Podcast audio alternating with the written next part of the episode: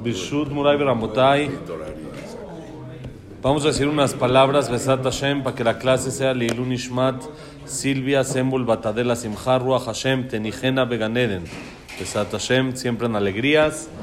Estamos estudiando en el Orjot Yosher, en la clase 139, el tema de la tefilá, la importancia del rezo y la conexión que hay entre una persona y Hashem por medio del rezo. Como dicen Jajamim, cuando uno reza, entonces uno habla con Dios. Y cuando uno estudia, Dios habla con uno. Es para los dos lados. Por eso va todo conectado, Torah y Tefilá. Y justo lo que hacemos, rezamos y luego estudiamos Torah para tener la conexión para los dos lados. Entonces dice así, Ambrú לא יצאו ישראל ממצרים אלא על ידי תפילה, ואמרו בדורותינו שאין לנו לא מלך ולא נביא, ולא כהן ולא אורים ותומים אלא תפילה בלבד, ואמרו הבו זהירים בתפילה של מידה אחרת יפה ממנה, והיא גדולה מכל הקורבנות, אפילו לבן אדם כדאי לענות בתפילתו ולעשות חסד עמו, כיוון שמתפלל ומרבה בתחנונים, אני עושה חסד עמו. ואמרו, יפה שהאחד בתפילה יותר ממעשים טובים. ואמרו שכולה תפילה ככל המצוות. ואמרו, אין עומד לאדם לא ממונו ולא חוכמתו ולא גבורתו, מה עומד לו? תפילתו. ואמרו, אף על פי שחרב את המקדש, נשתייר בידינו לתפילה בלבד. Ayer explicábamos que la tefilá no es milagro. Y se me, nos acabó el tiempo antes de contar cómo íbamos a explicar que la tefilá no es milagro, sino la tefilá es una naturaleza. La Gemara cuenta en el Tratado de Berajot de que en la época de antes era muy común que haya duendes. Había duendes entre la gente y muchas veces dañaban y hacían eh, problemas y sufrimientos a la gente. Y en una ocasión cuenta la Gemara que había, había un duende en una ciudad que no podían con él. La Gemara cuenta que cuando la persona va en pares es más problema a cuando va en tres. Cuando van tres personas juntos, dañan menos. Aquí dice la Gemara, aunque iban tres juntos, con más razón, uno también daña. Tres juntos los dañaban, que era un duende muy, muy peligroso, muy fuerte, y ya no sabían qué hacer, y de repente escucharon en la ciudad que uno de los jajamim de otra ciudad iba a venir a la ciudad. Entonces el jajam de la ciudad reunió a todos y les dijo, les pido por favor, nadie lo invite a su casa. Nadie lo invite. ¿Cuál era el plan del jajam? Si nadie lo invita, ¿qué va a hacer? Va a ir al Knis. ¿Dónde se va a dormir? ¿Dónde va a estar pasar la noche? Uno, Baruch Hashem Yehudi, tiene el Knis, se va al Knis, ahí se queda estudiando y un ratito se sale aquí al lobby a descansar o algo así. Y el Jajam tenía un plan. ¿Cuál era el plan? Que a ella se le aparezca el duende y ya él se encargue de él. Que él pueda hacer como que el, el, el ticún, el arreglo, el rezo para contrarrestar los poderes de este duende. Así cuenta la Gemara, así fue, llegó este Jajam a la ciudad, nadie lo invitó a su casa. El Jajam tuvo que dormir en el Knis.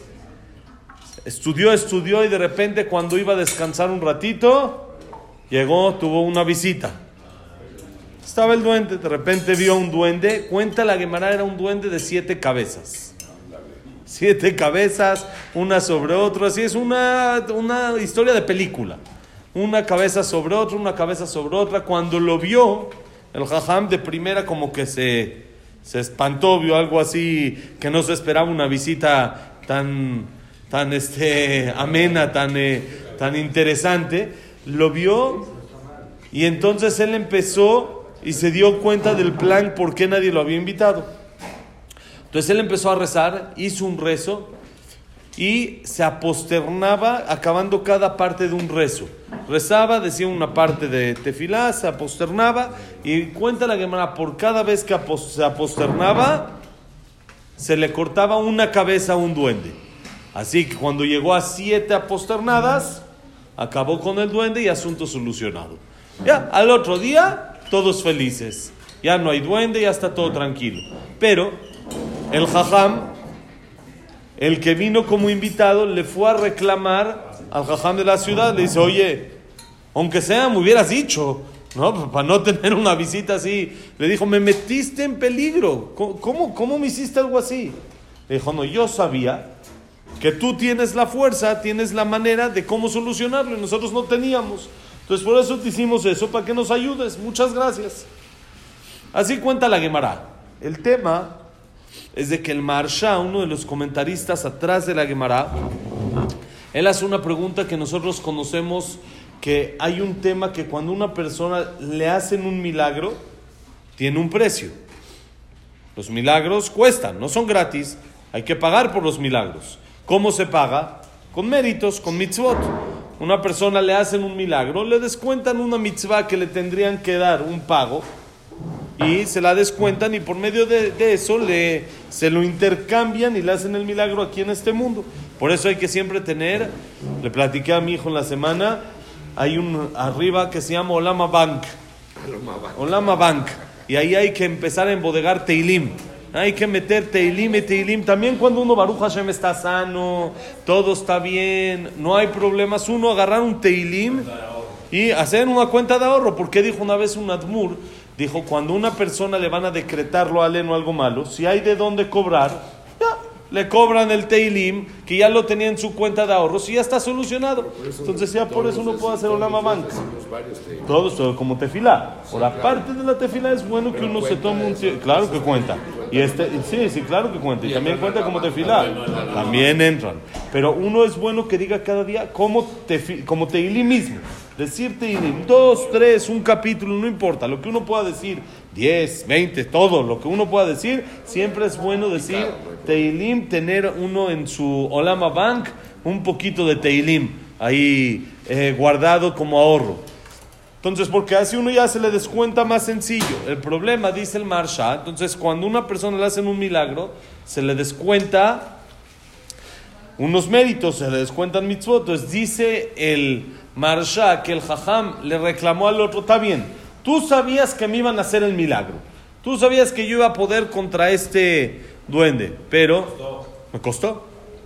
Me costó. ¿Cómo me metes en un tema que me pones una deuda que quién sabe si yo la quiero pagar? ¿Quién te dijo que la quiero pagar? Tal vez no la quiero pagar.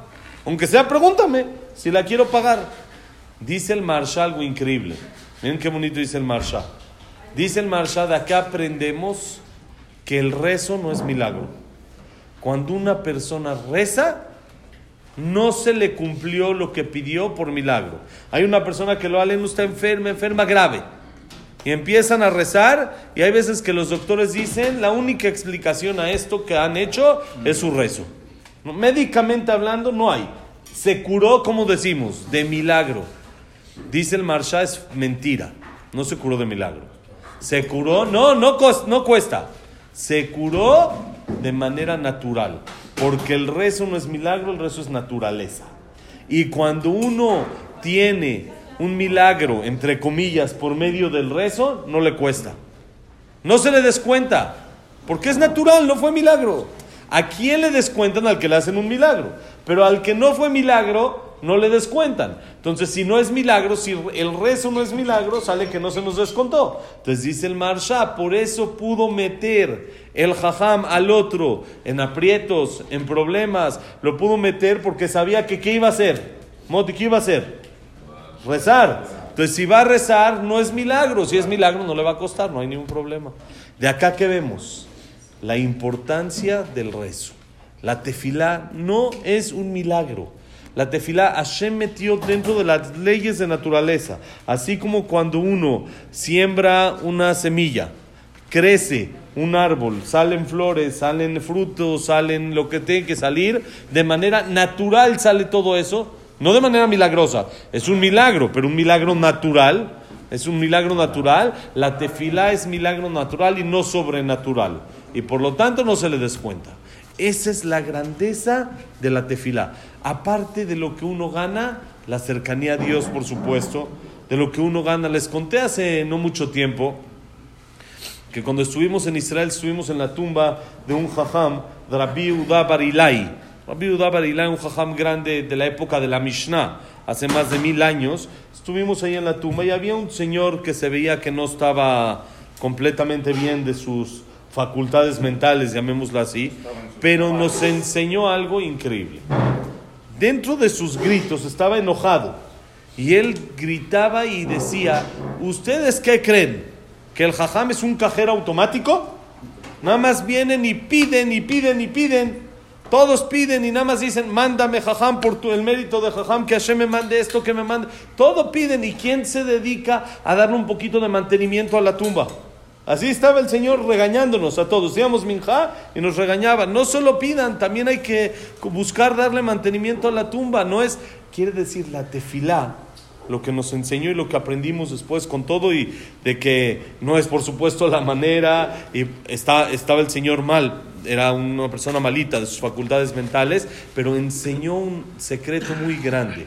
La tefilá no solo es pedir, sino es conectarme con Hashem no solo es dame, dame, dame, sino simplemente el sentimiento que uno tiene por hablar con Dios, eso mismo lo tiene que llenar. Tiene que decir, oh, wow, pude hoy conectarme con Dios. Pude hoy hablar con Dios. Cuando uno tiene una cita con alguien importante, alguien así famoso, Sí, está así, con alguien famoso, tiene una cita, que está así esperándola, la logró y tuvo una cita y hasta le pidió el autógrafo. ¿Qué hace? le va y le platica a todos, mira, ¿sabes a quién vi ayer? ¿Sabes a quién vi? Vi a tal persona que es importante, vi a tal, eh, para que David nos entienda, tal jugador.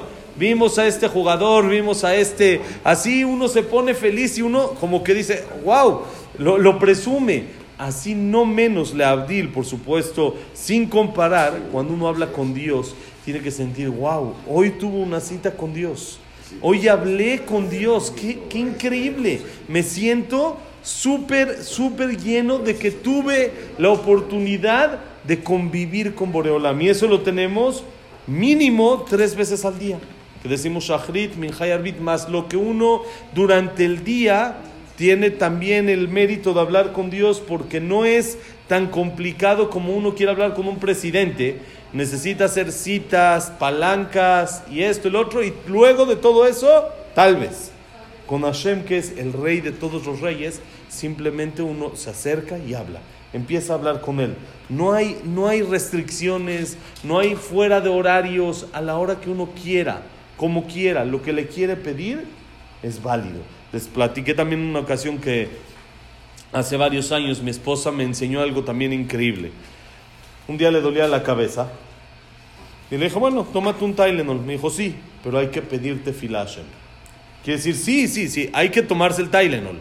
Pero si duele la cabeza, de manera natural, hay que ver la solución. Pero uno dice, Hashem está para los temas difíciles.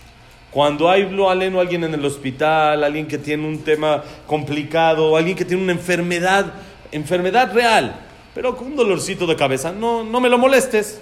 tiene cosas más importantes para hacer. Tómate el taile, no, estés molestando. No, me dijo mi esposa, hay que rezar, hay que pedir, dame un teilim, vamos a decir teilim, para que se me quite el dolor de cabeza. Eso es sentir la cercanía que uno tiene con Hashem como con un papá. Porque uno a un papá, uno a una mamá, ¿qué le pide? Lo que sea.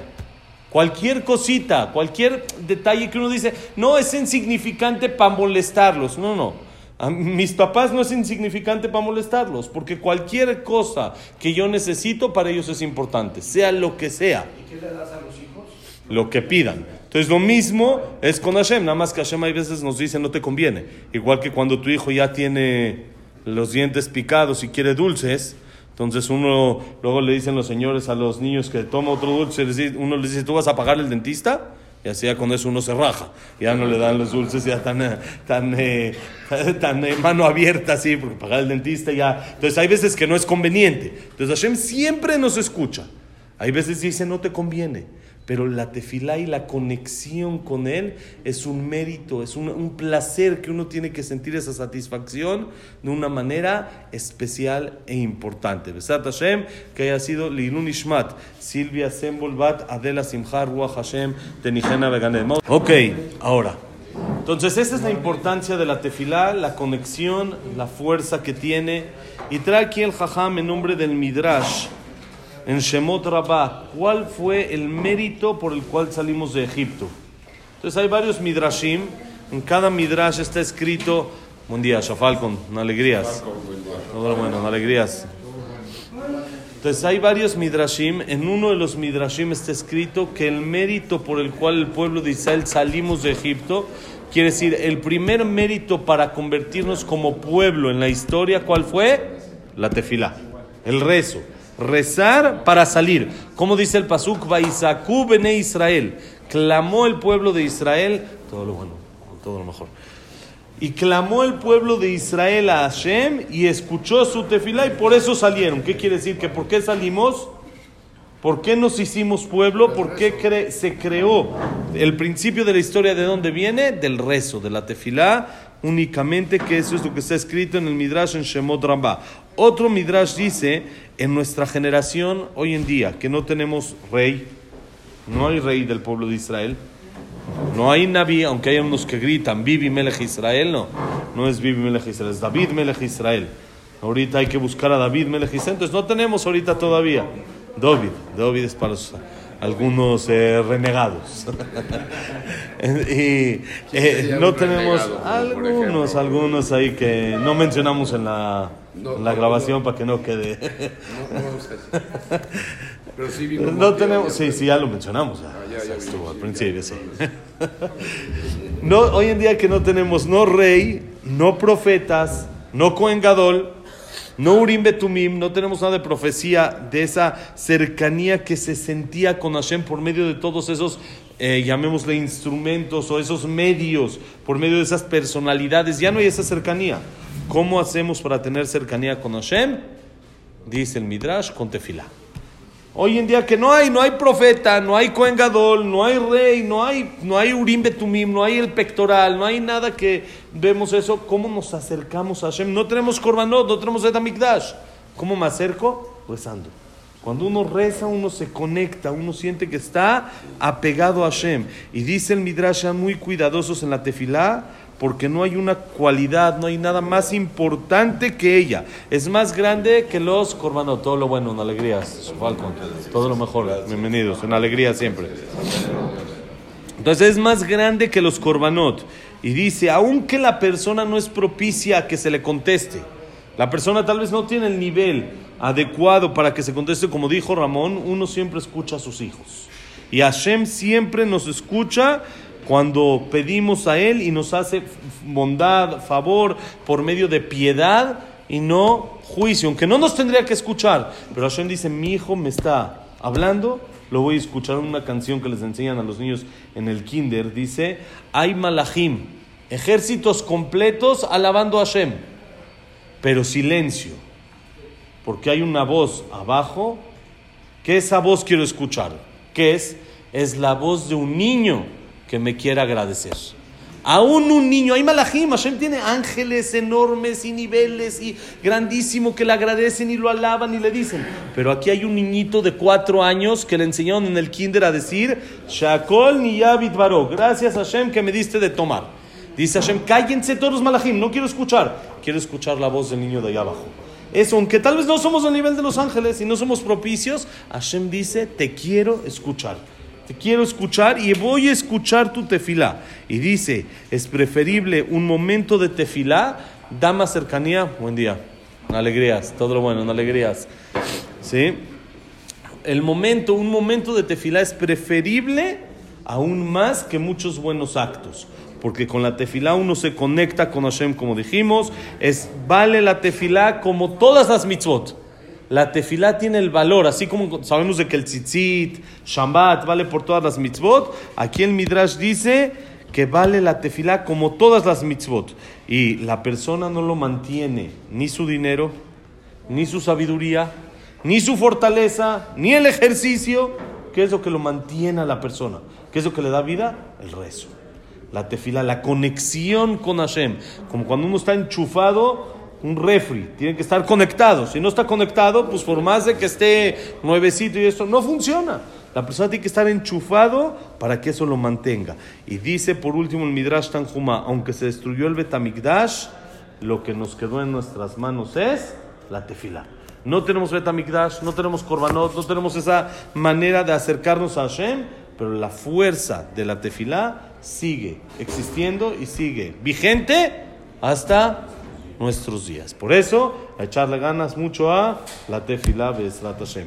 Que la clase ha sido Leilun Ishmat, Abraham Ben Adel, Saramat Miriam, Esther Bat Miriam, Eliau Ben Victoria, Víctor Jaime Ben Claire, Isaac Ben Rosa Gilson, Janet Batatife, Claire Batzaray, León Beniza, Beniza, Janet Batatife, Claire Batzaray, Yosef Ben Dora, Shaya Ben Janet, Yosef Ben Janet, que es Frida Bat Miriam.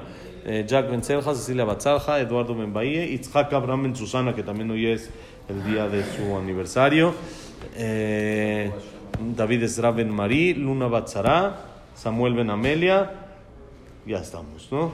Y Refuah Shelema, Jack Ben Eva, Moshe Ben Rosa, Norat Miriam, Evelyn Batvanet, Abraham Ben Evelyn, Jacob Ben Yosef Ben Mazal, Marcelo, el que viene.